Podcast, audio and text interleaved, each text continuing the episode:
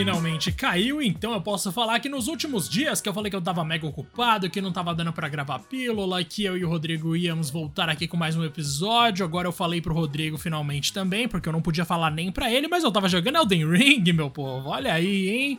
Lançamento olha, da From Software. Aí. Rodrigo, me fala uma coisa você antes da gente entrar aqui, porque eu acho que eu vou acabar falando mais do que você. Mas qual foi o jogo da From Software que você mais jogou na sua vida? Se você curte esse estilo e dá aquele recadaço, né? Aquele recadaço. É lógico, fala meu querido. E aí, galera, sejam bem-vindos aí a mais um episódio do Player Podcast, que rola sempre às terças e sextas com episódios maiores, porém, nessa semana, como você já deve ter percebido, a gente tem um terceiro episódio aí, um bônus, meu querido.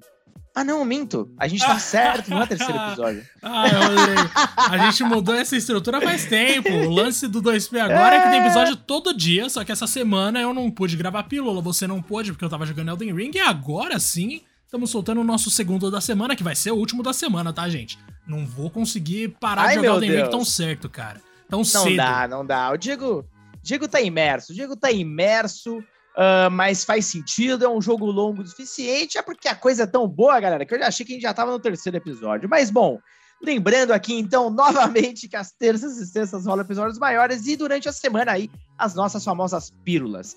Não esquece de seguir a gente lá no Twitter, no arroba Podcast 1, porque algum belíssimo safado já pegou esse nome, mas isso não impede a gente de falar de jogos muito difíceis. Também lembrando, o nosso tweet fixado com o link para o nosso Discord, beleza? E bom, Diagaço, respondendo a sua pergunta, finalmente, cara, o jogo que eu mais joguei de longe da From Software foi o Demon Souls. Não apenas o remake, mas principalmente a primeira versão, quando saiu no PS3, cara. Eu tenho o game original do PS3, tinha, aliás. Uh, cheguei tá a emprestar né, para um amigo meu. Exato, que, aliás, pensei que tinha me roubado, o cara nunca devolvia. Peguei de volta e agora está em belíssimas mãos, as mãos do senhor. Uh, inclusive, você chegou a jogar o Demon Souls do PS3 ou não? Ah, meu filho, eu acho que eu não tenho essa capacidade, não. Você era muito jogo, né? Eu, quando você comprou. Mano, você sabe que eu comprei o seu PS3 mais para jogar coisa de PS1, né? Então o que eu mais joguei até é agora é no seu PS3 foi Resident Evil 3 Nemesis, Rodrigo. Pra você ter noção. E Castlevania beleza, Symphony hein? of the Night. São os dois que eu mais joguei até agora. Ah, aí tá, tá tudo bem, tá tudo bem. Muito bom, né, mano? Oh, agora vamos falar o seguinte então, meu Rodrigaço. Porque eu joguei sim Elden Ring, só que tem muita coisa que a gente não pode falar porque não pode spoiler e tal. Ainda tem alguns detalhes sobre embargo, mas eu vou fazer o que eu puder aqui para falar o, algo semelhante ao que eu falei também no meu vídeo no The Enemy, que é por causa do site que eu trabalho que eu consegui esse jogo.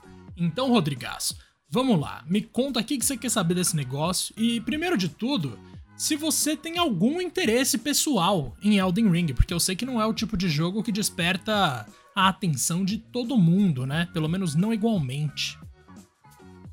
Exato. Cara, particularmente me interessou muito aquela atmosfera medieval com mundo aberto e fantasia. Eu acho que era algo que certamente era o próximo passo desses jogos, que, sei lá, se ele fosse só mais um Dark Souls, acho que a forma já estaria ficando um pouco cansada, essa é a verdade.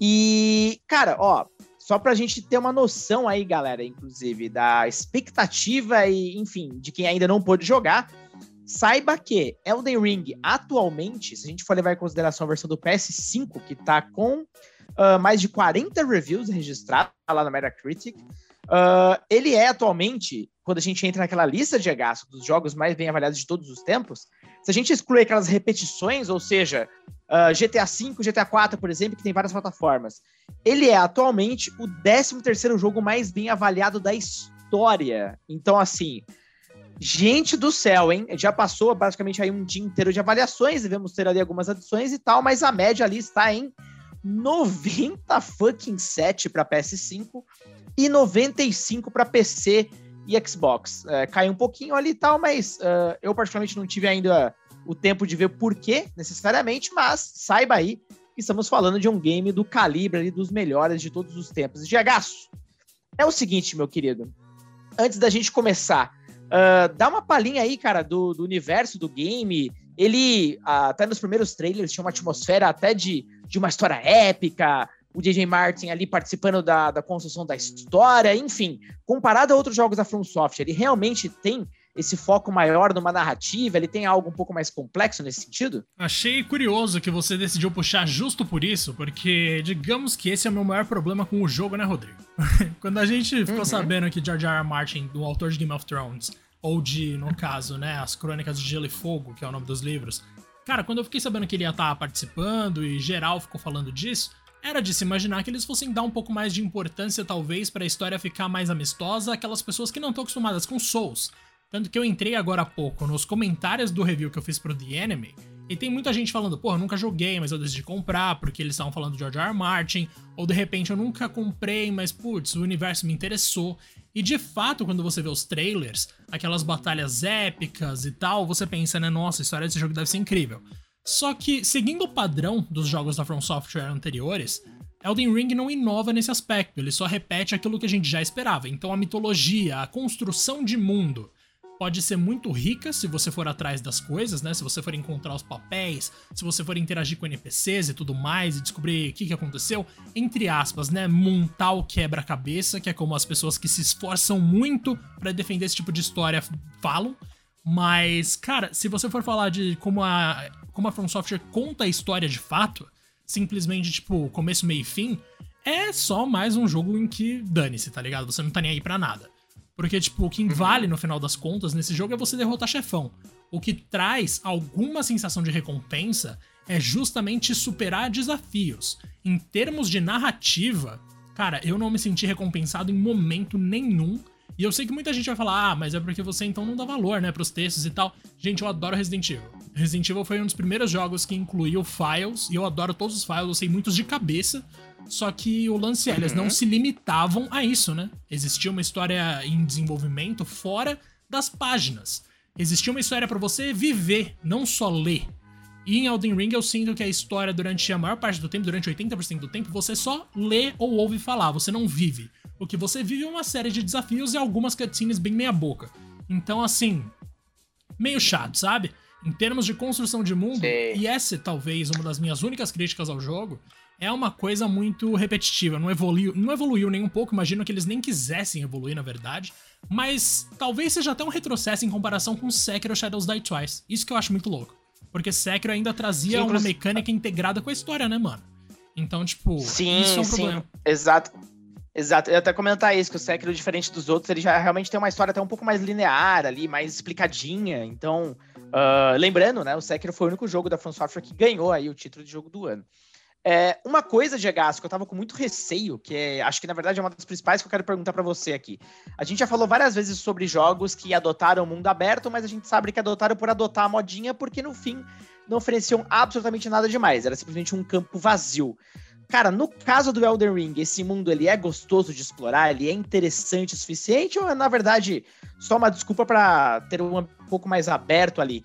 E pegando o gancho nessa pergunta, é um mundo aberto mesmo? É como Zelda, por exemplo, que você pode andar de ponta a ponta numa boa ou são pequenos hubs interligados? Não, cara, esse aí é mundo aberto real, hein? E eu vou te falar mais do que oh, isso. essa é coisa boa. Se eu não fosse hum. um fã de Cyberpunk tão fanático quanto eu acabei me tornando, mano, porque desculpa.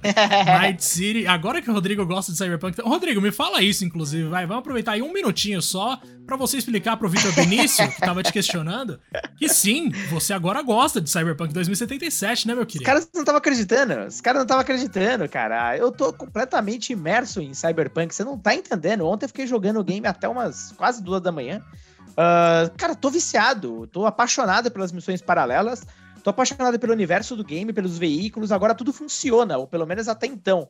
Uh, e quando o jogo funciona, que já era algo que eu imaginava, quando eu joguei o jogo totalmente quebrado, é. Já tinha na minha cabeça, meu, esse jogo funcionando deve ser uma delicinha de jogar.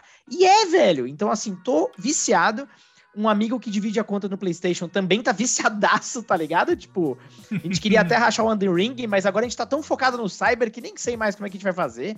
Enfim, uh, fica aí esse, esse adendo, né? E prometo novamente uma pílula aí, agora com novas visões sobre Cyberpunk, Diagaço. Olha lá, hein? Gostei de ver. Mas enfim, voltando ao Elden Ring, eu só queria que o Rodrigo registrasse isso aqui, porque a gente tava conversando privado.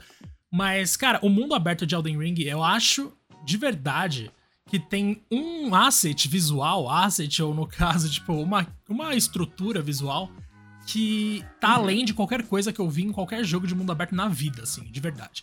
Que é o que a gente chama de Tervore. Que é aquela árvore brilhante gigante que vocês veem em qualquer trailer. Aquilo, mano, realmente tá no seu campo de visão o tempo inteiro, não interessa em que ponto do mapa você Que tá. massa. E, velho, é muito legal você olhar pra cima e ser lembrado de que, tipo, é ali que você tem que chegar, tá ligado? Mesmo que narrativamente você já tenha esquecido do que, que você tá fazendo naquele mundo. Mas o fato de que existe um ponto que você pensa, o meu desejo é pisar ali e ganhar de qualquer coisa que tiver ali, mano, esse sentimento eu acho maravilhoso.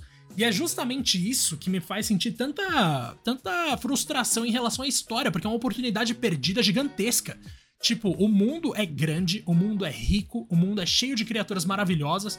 Imagina se o sentimento não ia ser muito maior se o estilo narrativo não fosse um pouco mais tradicional, ou de repente um pouco mais amigável mesmo, cara. Que não exigisse tanta boa vontade, sabe?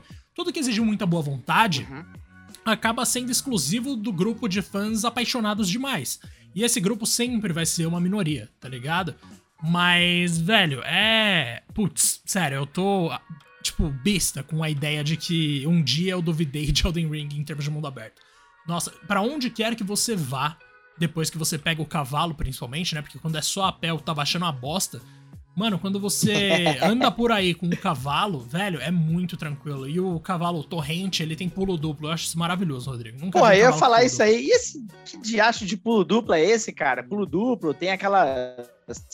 ah, eu nem sei explicar exatamente, mas pra facilitar a locomoção, ele te joga pra cima, uma parada assim, né? Não não sei o que é Sim. aquilo, é um organismo? Que porra é aquela que ele te joga lá pra não sei na onde nas montanhas? Cara, é um, é um vento. É literalmente isso. Acho É um uma vento. pedra mágica, sei lá. Eles devem ter alguma explicação lá. Olha aí que rico o Lord Elden Ring. Ah, Mas, É, mano, tudo pode, né? É. Tudo pode, é. Mas esse cavalinho ele é sensacional não só porque ele adianta muito na sua locomoção, como também ele viabiliza que você chegue em pontos que parecem impossíveis de alcançar. Elden Ring é cheio disso. E eu lembro que há algum tempo, né, lá atrás mesmo, a gente tinha vários jogos que você pensava, será que dá pra pular daqui até ali? Ou é só uma impressão minha? E aí você tentava, não dava e desistia, mas um dia você descobria que dava pra chegar até aquele lugar. Elden Ring é cheio de lugares assim. Mano, no castelo do Godric, eu consegui achar um caminho alternativo que eu jurava que só tava, tipo, próximo de mim por erro de programação, sabe? Mas não, mano, era um caminho real. Quando eu fui lá, tinha conteúdo, tinha inimigo, tinha um monte de coisa. Então, tipo, tem caminhos alternativos bem pouco intuitivos, o que eu acho maravilhoso, porque te incentiva a buscar mais e mais. E, velho, isso não só pra estruturas fechadas, que nem eu tava falando.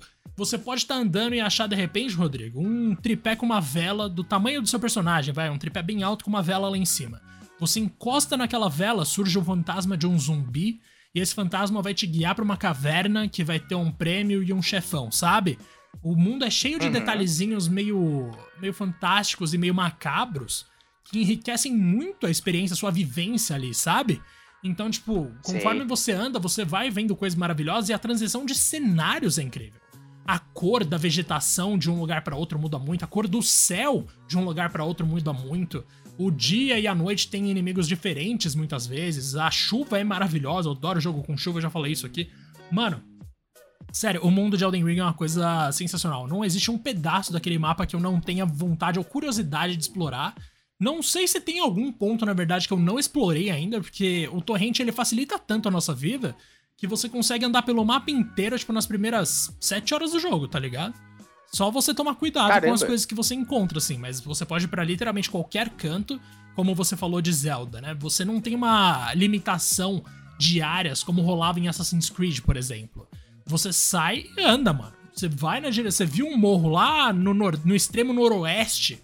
Mano, vai pra lá. Nada te impede, tá ligado? E é isso eu Uhum. achei maravilhoso, de verdade. Só que tem que estar preparado pra encontrar uns bichinhos aí no caminho. E que nem eu falei, o torrente ele talvez seja meio quebrado, porque, mano, eu rodei o mundo inteiro ali e eu não morri, velho. Tipo, simplesmente não tinha medo de nada, tá ligado? Menos quando eu cheguei no pântano. Porque no pântano tem umas pegadinhas, Rodrigo, que, nossa senhora. Teve uma lá que eu quase é, soltei o pântano controle. nos jogos da From são sempre tensos.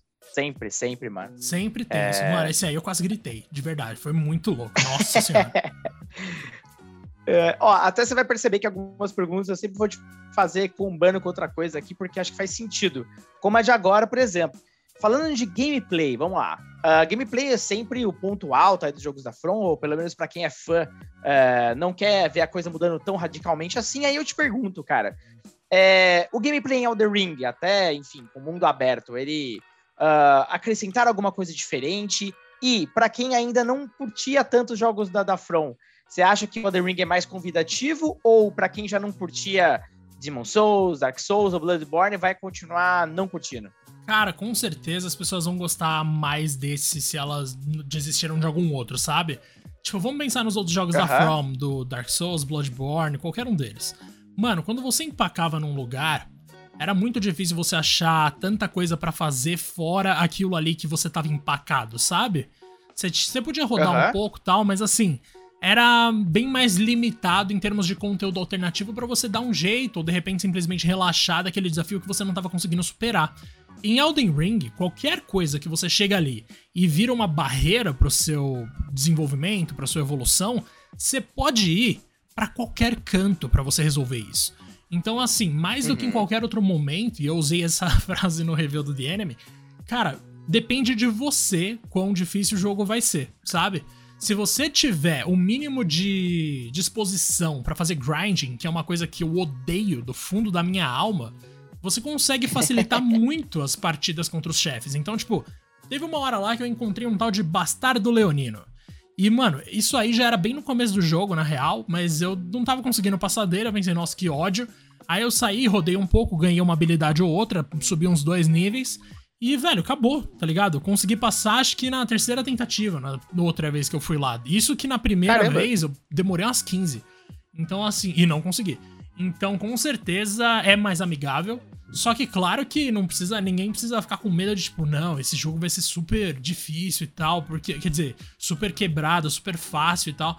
Mas eu digo isso pelo seguinte: quando você sobe um atributo, digamos que você tem ali X runas, runa inclusive serve tanto como dinheiro quanto como experiência nesse jogo. Enfim, você tem lá X runas, você investe mil para você comprar um ponto de inteligência, seu nível sobe. E quando você vai lá depois para comprar um nível de fé, velho, você não tem noção. O negócio, todos os preços sobem junto, manja? Então não, não existe isso de você hum. subir o preço de um, se você, digo, você comprar uma melhoria de um atributo e depois comprar do outro e ir pagando menos, e aí o negócio subir gradativamente conforme você vai investindo em cada atributo individualmente, manja? Não é assim que funciona a matemática do negócio.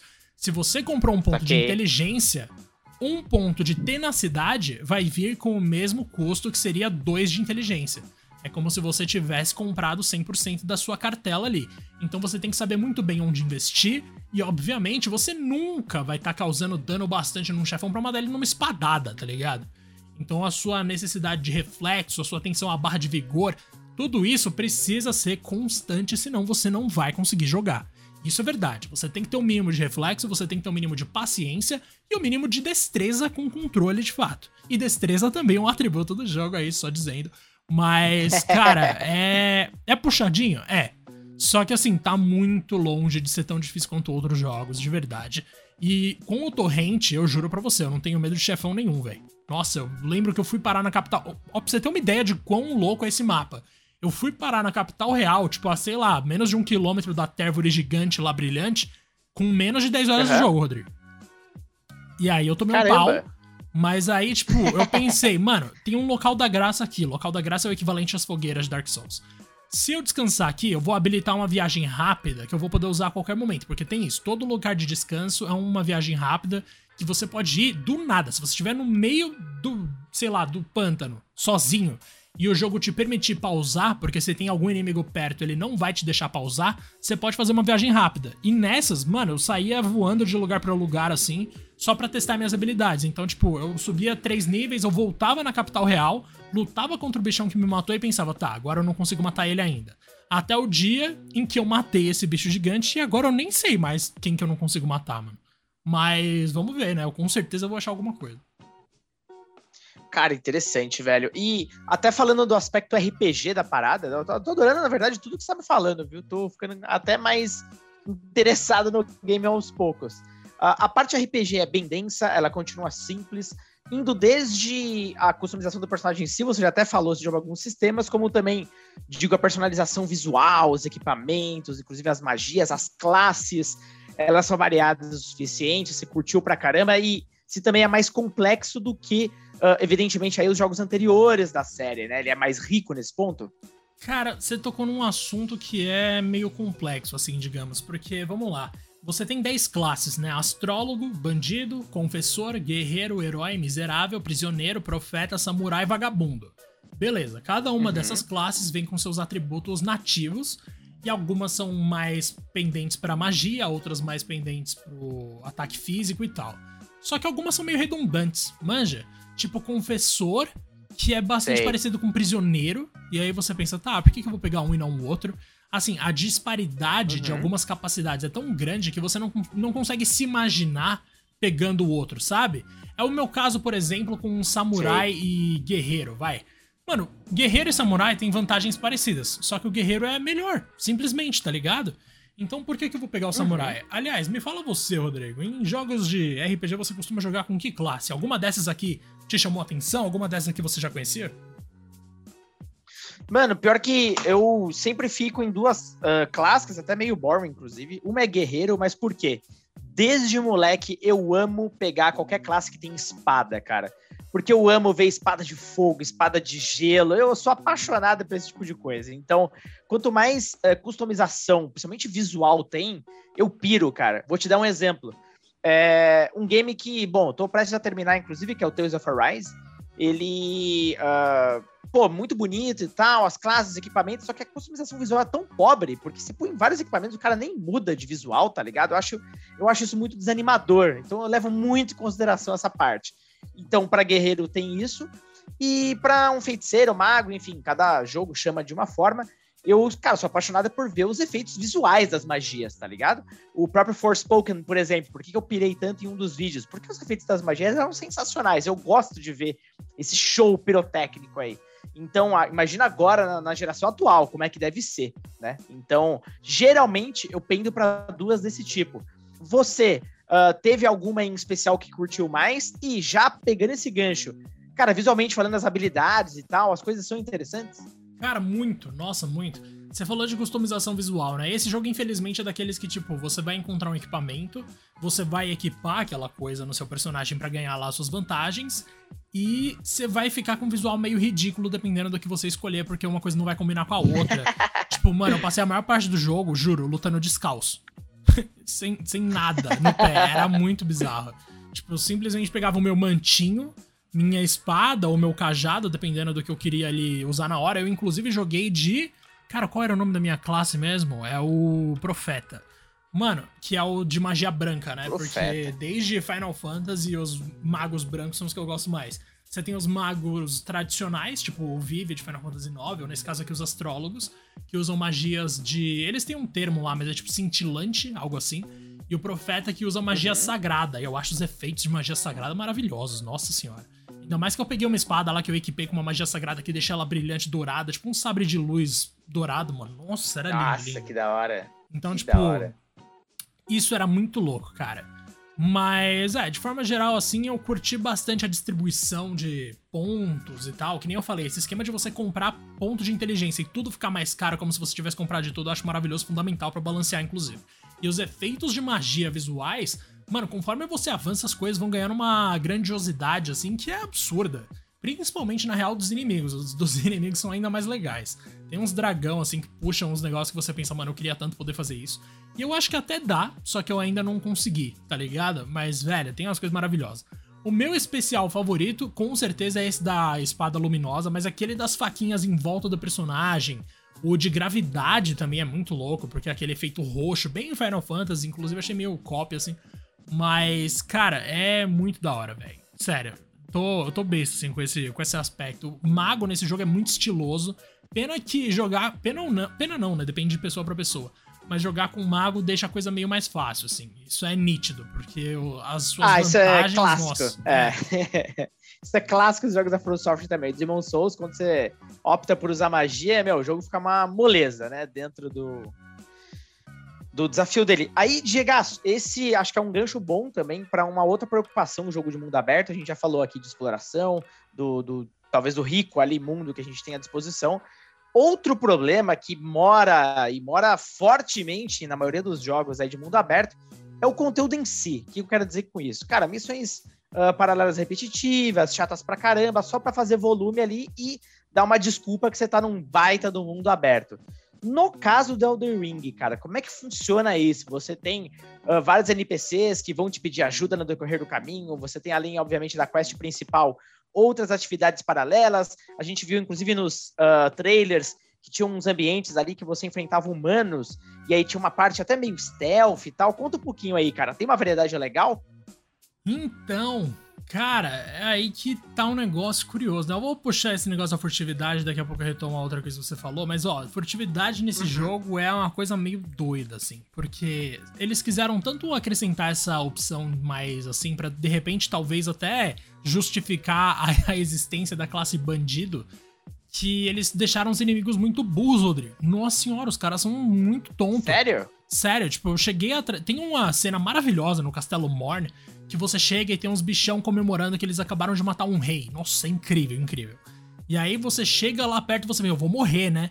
Fui andando devagarzinho, devagarzinho para um dos caras que tava na frente do líder desse grupo revolucionário aí de bichos doidos, feios pra caramba. Matei o cara e nada aconteceu. Olha. O líder não viu. Tipo, mano, e nitidamente eu tava no campo de visão dele. Mas assim, é, nitidamente é mesmo. Cara, eu tava uhum. a menos de 10 metros do cara, mas ele simplesmente me ignorou. Que isso? Quem veio investigar o negócio que aconteceu foi o cara que tava do lado direito do bicho que eu matei. Mas ele me uhum. viu correndo e não fez nada, tá ligado? Ele só olhou o cadáver do amigo dele e falou, poxa, que pena. Mas, mano, é, essa parte Sério? aí da furtividade é meio triste. De, em termos de novidade, né, de gameplay, o que eu gostei de verdade foi o torrente. Porque criação de itens eu achei redundante. O loot muitas vezes já é mais do que o suficiente para você se virar. E também a inteligência artificial nessas horas de furtividade é meio. Nossa, é meio chatinha, assim. Mas agora o torrente eu achei maravilhoso. Em termos de conteúdo, de missão, a gente sabe que jogos da From, muitas vezes, eles. Sei lá, o que valeria a uma missão secundária num GTA é um chefe opcional. Algo assim. No uhum. caso de Elden Ring, você pode até encontrar um NPC aqui ali que fala: Cara, eu corri do meu castelo, meu pai tá lá preso, leva essa carta para ele que eu te dou uma recompensa e acabou. Não fica mais profundo do que isso, Rodrigo. Tipo, suas interações com NPCs ou são construídas, roteirizadas para contribuir para a construção de mundo.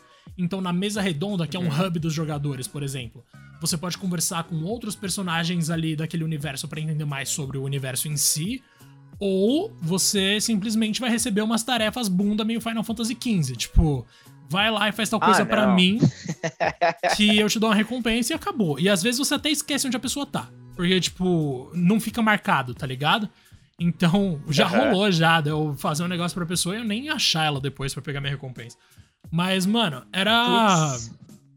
É meio frustrante, que nem a gente falou mais cedo de história, né? É uma coisa que você pensa, porra, podia ser tão mais da hora, eles podiam ter ido além, mas talvez, como eles já estavam forçando no mundo aberto, talvez eles estivessem com receio de inovar também no estilo narrativo, né? Mas em termos de missão uhum. secundária, assim, ainda mais que a gente que eu tava jogando Cyberpunk até pouco tempo atrás, nossa senhora, não tem nem o que comparar. Claro que, tipo, você tem ali os chefões opcionais, que alguns são muito legais, outros são bem genéricos, mas fora chefão, quando é simplesmente interação com o NPC e coisas que você pode fazer para ganhar alguma coisa, melhorar a relação com eles ali, entender mais sobre o mundo, eu acho 100% entediante, assim. Nossa, insuportável. Que coisa, eles não evoluíram tanto. E o clássico hub, que sempre tem nos jogos da From, da onde você parte, uh, vamos supor, do Demon Souls para outros outros cenários, né, por assim dizer. Você tem todo aquele palácio, vamos dizer assim, das almas e tal. No caso do Elden Ring, a gente tem uma coisa similar ou não? É simplesmente como Zelda, você é largado ali e, enfim, se vira.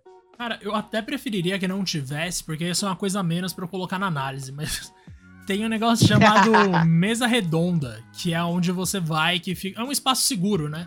Ou relativamente uhum. seguro. Porque às vezes você pode chegar lá e um espectro aparecer e te atacar do nada. Aí você tem que lutar com aquele espectro. Eu consegui matar um assim, Caramba. inclusive. Mas tirando esses encontros eventuais e uma parte lá que é especificamente gerada para isso, para você enfrentar um inimigo simulando uma situação de invasão de mundo por um outro jogador, cara, é bem uhum. normal. Tipo, não tem muito o que falar, sabe? Você fica ali rodando, Sim. você conhece uns personagens, você descobre que tem uma mina que é meio insegura e descobre que tem um outro cara que trabalha pra guilda ali que você faz parte, mas ele não tá muito feliz com isso. Aí esse cara fala que a uhum. mina tem um talento especial com espíritos, você fala isso pra ela e eles viram amigos. Tipo, tem umas subtramas bobinhas assim no meio do negócio, algumas coisas para você comprar. Visualmente é tudo muito estiloso, mas como é um castelão, é meio genérico também. Tem uma mina aleatória que fica lá escondida que ela pede um abraço para você e ela te dá uma benção de equilíbrio. Mas assim, é hum. tudo muito muito normal. Não tem muito o que se destacar ali, seja positivo ou negativamente. Sim. Manja, é só um hub. E aí uhum. você interage ali com os personagens e tem uma noçãozinha a mais de narrativa. O bom desse hub é isso, né? Você consegue se interar a respeito do mundo. Mas tá longe de ser o bastante para compensar pela completa falta de de preocupação que os caras têm com contar uma história linear, né? É 100% se vira uhum. aí, resolve o nosso enigma, que é a nossa história. E tem uma galera que curte isso, mas Deus me livre, eu não sei como, mano. É, bem simplão, né? Nesse ponto eles acho que não, não, não mudaram muito a forma com que eles uh, desenvolvem história ou até desenvolvimento de personagem. E uma, uma coisa, né, Gegaço, importante também, você jogou no PS5, né? PS5, sim, senhor.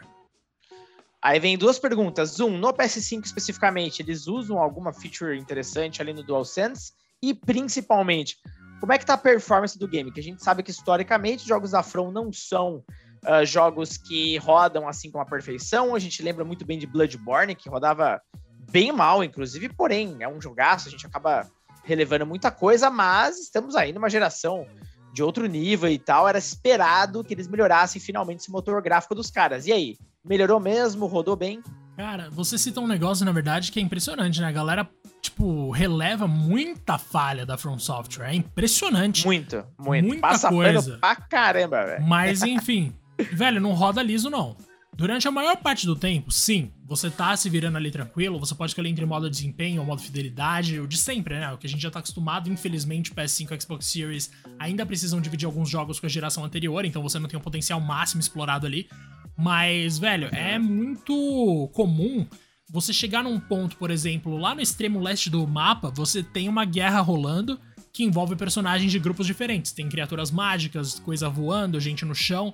E é muito bonito você ver de longe, mas eu juro para você, cara, eu fui mexer a câmera da direita pra esquerda ali, o negócio, meu Deus, mano, eu não sei nem quantos frames por segundo ficou ali. Durou pouco tempo essa Sério? quebra. Essa queda foi curta, mas, cara, desceu muito. Cortou pela metade ou mais, assim. Eu tava jogando em 60 FPS do nada em câmera lenta. Mas, tirando isso, e tirando o fato de que alguns personagens atravessam objetos, a coisa que mais me incomodou em termos de correções que precisam ser feitas urgentemente, é chefe sumindo do nada, Rodrigo. Mas, tipo, do nada. Você não tá ligado. Mas, tipo, Mano, tipo, no meio de uma batalha, assim? No meio da é? batalha. Mano, tipo, imagina Oxi. quando você tá programando alguma coisa no Unreal Engine.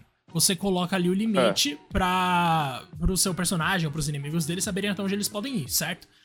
Nesse jogo, uhum. parece que quando o personagem que você tá enfrentando passa do limite da área dele, ele volta pro ponto inicial. Então, tipo, era muito comum eu estar tá lutando com Nossa. um dragão, por exemplo, que é um bicho que se move bastante, ainda mais no mundo aberto, que uhum. eu também me movo bastante com o Torrente, que é o nosso cavalinho maravilhoso. Cara, era muito comum eu estar tá batalhando, arrastar ele pra um canto que eu achava estratégico, dei uma espadada, o bicho sumiu, uhum. voltou lá pra ponta. E eu pensando, mano, Oxi. que isso, tá ligado? Então, é tipo, me choca é. muito que isso não tenha mexido um pouco mais com os críticos, sabe? Tipo, de forma geral. Uhum. Porque esse não é o tipo de coisa normal, mano. Quando o Cyberpunk saiu com aquele mundo de bosta, todo mundo falou, tá ligado? Porque tem que falar, velho. Mas aí que tá o negócio. Também teve um outro lá. Rodrigo, eu tava lutando com um bicho numa caverna. Eu tinha acabado de invocar um maluco que usava uma bigorna, alguma coisa assim pra lutar. Era uma caverna fechada lá no extremo norte do mapa. Depois que você luta com um monte de criatura uhum. voadora. É tipo um dragão que já não consegue mais voar e cospe fogo, um bagulho assim. Mas, Foda. mano, o que que aconteceu? Tava lutando com ele. Me escondi atrás do pilar. Ele desistiu. Ele parou. Tipo, ele simplesmente não veio. Oxi. Virou de costas, eu comecei a atacar flecha na cabeça dele. E ele andando pra frente, mano. Aí chegou uma hora que ficou muito engraçado, porque eu tava tocando flecha nele e ele tava andando na parede. Então, tipo, o corpo dele fazia o movimento das pernas, mas a, a testa dele encostada na parede, sabe? Então, eu fiquei lá metralhando o maluco e ele não fazia nada. Ou pior, teve um Que urso. bizarro, mano, esse cara. aí tá até no vídeo que eu fiz no The Enemy, que eu achei maravilhoso. Teve um urso que tava lutando com os lobos, porque tem essa mecânica, né? Essa dinâmica de você passar nos lugares e os monstros se enfrentando entre si. E aí o urso começou a bater nos Uhum. lobos, deu alguma falha que ele saiu correndo e ele começou a escalar a montanha, mano. Só que aí Que chegou no isso? meio da montanha, ele não conseguia mais escalar. Como se ele tivesse lembrado, né? Putz, não fui programado pra fazer isso. Aí ele parou é. no meio da montanha, caiu, despencou lá de cima. Eu até fui pra trás achando que ele ia me bater Meu Deus. e morreu. Mano, mano tipo. Mano, que isso, cara? Velho, muito é aleatório, tá ligado? Mano, foi muito louco. Sim. Mas o que mais curti foram os dragões, porque além deles voltarem pro ponto inicial, os dois que eu lutei. Mano, eu juro pra você, os dois que eu lutei, chegou uma hora que eles começaram a voar e desapareceram. Tipo, não voltaram mais. tá ligado? Eu passei no mesmo lugar ali umas meu 15 Deus. vezes, em vários horários diferentes, e os bichos não voltaram. Mano, é isso Que aí eu acho doideira, muito cara. engraçado, velho. Tipo, é Que não é, doideira. não é falha pequena, tá ligado? É falha grotesca. Chefe é a única coisa nesse jogo que Uhum. é extremamente importante. Tipo, é o que você tá lá pra fazer, tá ligado? Matar chefe, mano.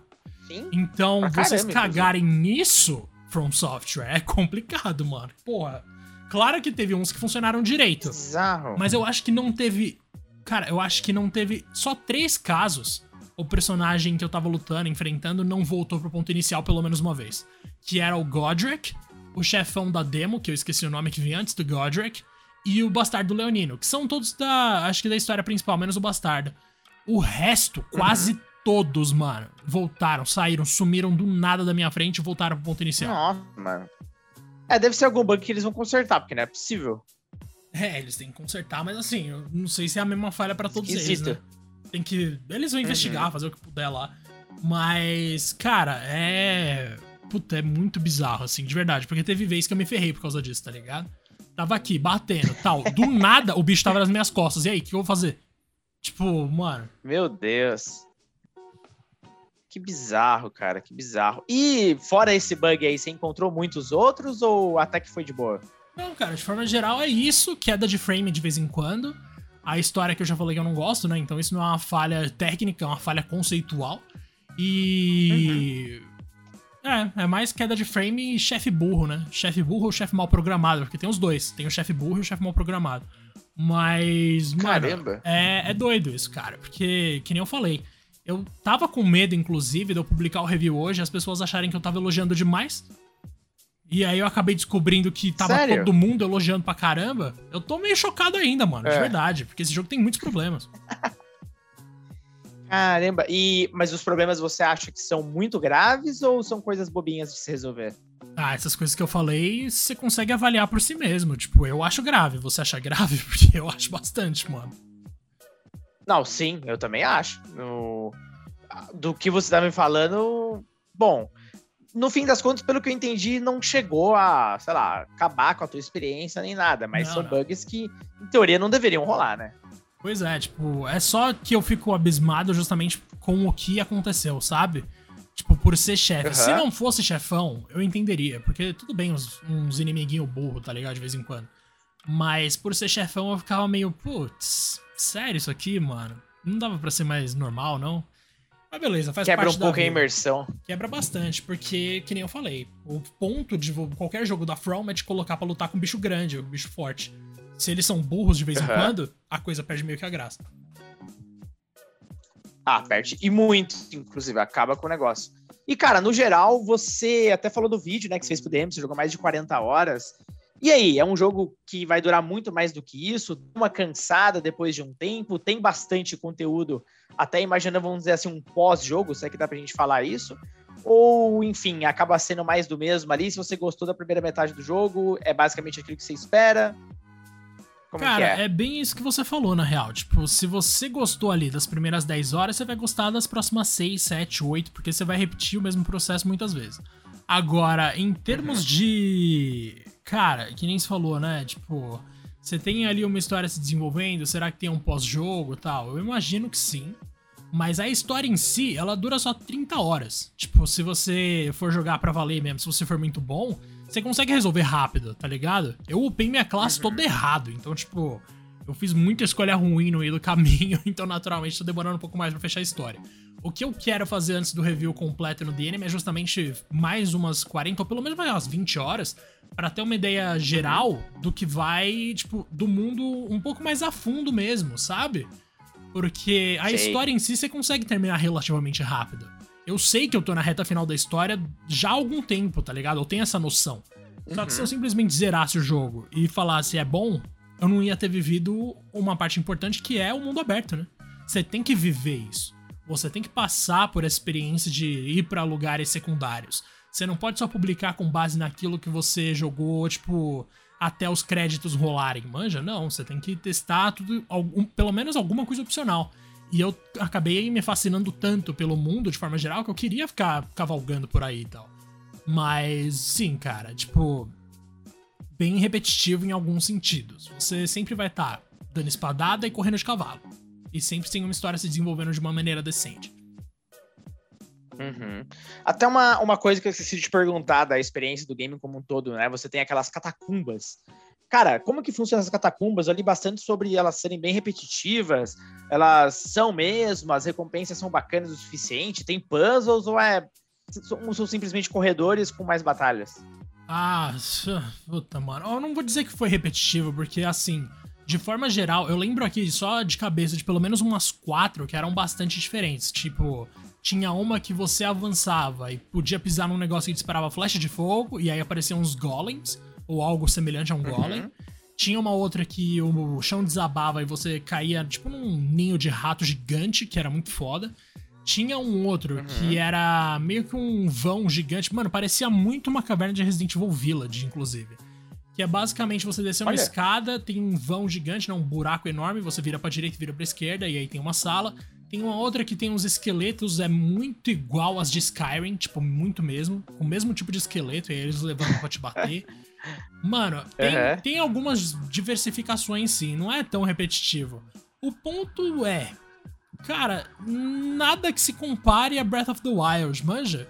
Que pelo menos trazia um Sei. desafio específico por por lugar, assim, por shrine, né? Que é como eles chamam. É, os shrines eram, eram bem legais. Muita gente até torceu um pouco o nariz, somente fã antigo e tal, mas eu acho sensacional, cara. São mini dungeons com desafios bem específicos e que uh, brincam ali, uh, usam muito a criatividade que você tem uh, ao seu dispor. E pelo menos no Elden Ring eu até achava que ia rolar uma coisa parecida, mas pelo visto pensei bem errado, né? Pensou bem errado, cara. Porque, tipo, a parte mais legal das dungeons para mim era justamente você usar as armadilhas que foram criadas para te matar, para matar os outros. Isso eu achava legal porque uhum. dava um dinamismo de batalha um pouco diferente do que você tem na superfície, né? Que é você contra alguém. Mas, cara, fora isso, é um caminho subterrâneo para você lutar. É, é isso, não tem nada de especial. E mesmo recompensas, assim, cara, eu posso contar nos dedos quantas vezes eu troquei de arma. Eu acho que foram duas. E quando. Sério? Sério? Não, porque... não tem muito, então, legal? Ou geralmente equipamentos são bem fraquinhos? Até tem. Mas a otimização. Eu não sei se escolhi muito bem ou se de repente eu só sou muito burro, mas, cara, eu fiz uma otimização na minha espada lá que eu não precisei mais trocar, velho. Tipo, eu fiquei lutando com ela para sempre, Sério? mano. O dano dela. Uhum. Mano, eu juro pra você, eu acho que com 10 horas de jogo, o dano dela tá em 236, mano. Tipo, Pra que que eu vou fazer outra coisa? Isso no, no jogo é muito grande. Pra caramba, eu tô, mano, eu tô matando o chefão agora com 236. Isso Caramba. 30 horas depois, tá ligado? Mas, uhum. mano, é, é muito doido isso. Tipo, deve ter alguma nuance que eu perdi, porque não é possível. Mas eu simplesmente não senti necessidade de ficar trocando de arma constantemente, sabe? Só meti sim. lá a otimização, porque isso sim, né? Na forja você consegue melhorar suas armas e custa uma pedra de forja, como eles falam, né? E isso é excelente para você ir melhorando as coisas. Você tem lá seus negocinho de repor energia e saúde também. Cara, mas assim, é uhum. é tudo muito direto. Você só. Se você achou um modelo ali que serviu para você no começo e otimizou essa estrutura que você construiu ali no começo, a build de equipamentos que você criou no começo, com, conforme você foi avançando, em vez de comprar outros ou de repente descobrir outros, vai ficar tudo bem, mano. Tipo, de verdade. Eu ganhei uma espada de cristal que eu otimizei três vezes, porque o dano base dela era maior que o dano base da primeira espada que eu otimizei. Mano, ela, tá. ela otimizada três vezes, Caraca. tendo uma base maior, não deu o dano que a minha espada causa desde o começo do jogo, mano. Tipo. Caramba! Muito louco, assim, sério. Eu devo ter dado muita sorte, porque eu acabei ficando com um negócio maravilhoso. Que nem quando eu falei do Bastardo Leonino que eu voltei lá para bater nele, foi justamente com essa espada otimizada, com a minha, né? E eu só uhum. coloquei o efeitinho de luz sagrada em cima da espada. Mano, eu não. Eu quase não precisei desviar, Rodrigo. Você tem noção do que é isso num, Souls-like? Eu só Bizarro. comecei a esmagar o R1, mano. O maluco não conseguiu fazer nada, velho. É muito é. louco isso, mano. De verdade, assim, em termos de. Sei lá, alguém deve achar alguma forma melhor de trabalhar isso, mas dentro do meu conhecimento aparentemente limitado, deu para se virar muito bem, de verdade. Porra, coisa boa, coisa boa. Ah, cara, do modo geral, que você tá me falando é que assim, é um game que, de certa forma, evolui uh, a fórmula do que a gente espera desses jogos Souls, com algumas ressalvas aqui e ali, mas de um modo geral me parece um jogo muito bem equilibrado. Parece bom de verdade. Agora, se você fosse para dar um veredicto, você acha que realmente vale bastante a pena a galera comprar? Uh, ah, para quem que você recomendaria esse game? Cara, eu recomendaria para todo mundo que gosta da From Software desde sempre, obviamente. Mas eu não sei se eu recomendaria para os fãs de Sekiro, velho. Sabe? Especificamente os que gostam mais de Sekiro, de verdade. Hum. Porque eu acho Sekiro um jogo muito mais interessante. Tipo, muito mais. Sei lá, mais autêntico, talvez. Porque o mundo de Elden Ring é maravilhoso. Se você curte desafio e curte mundo aberto, aliás, se você só curte mundo aberto, ponto, e tem paciência para evoluir personagem, joga, porque Elden Ring é um dos melhores mundos abertos que eu já joguei na minha vida, tranquilamente, um dos melhores que já existiram na história dos jogos. Embora eu ainda prefira Night City, obviamente. Mas, mano, é, é muito louco, assim. Eu recomendo para todo mundo que curte mundo aberto, porque esse jogo pode ser democrático para quem tem paciência. Então, esses são os meus critérios, talvez. Você curte a fórmula Souls-like, Sekiro não é o seu jogo favorito e você curte mundo aberto. Esse é o perfil perfeito do jogador de Elden Ring. Manja? Mas o Sekiro eu ainda cara. acho mais interessante conceitualmente, principalmente quando a gente vai pra parte de narrativa, cara. E a locomoção, a locomoção também, eu acho, puta que pariu, eu acho fantástica a locomoção naquele jogo. Mas o Elden Ring é, nossa senhora, um dos melhores jogos aí dos últimos cinco anos, tranquilamente. Cara, legal. Bom, acho que deu pra galera é, entender bem, né, Diego, aí, pelo menos o conceito básico do game. É, eu, bom, o jogo vai sair aí dia 25, né? Então nós estamos gravando esse episódio no dia 23, então na sexta-feira vai estar disponível pra galera.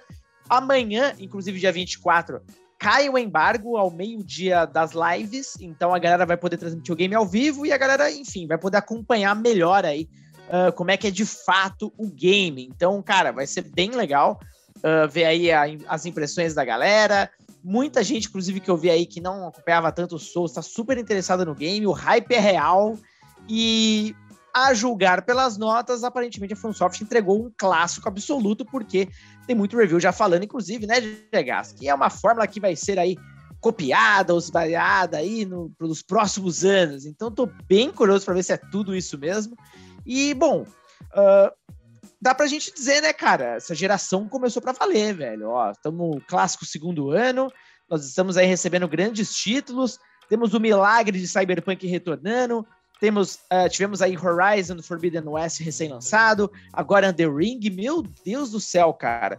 Aliás, o que, que tá acontecendo que tá tudo saindo em fevereiro, velho? Que porra é essa? Quando que isso começou a acontecer, inclusive? Mano, boa pergunta, né? Mas, ó, a gente já falou no 2P aqui mil vezes a frase do sábio Phil Spencer, né, mano? Que 2021 seria o ano que mais sentiria os adiamentos de jogos na indústria e tá aí. Realmente, 2021 hum. foi um ano uhum. fraquíssimo.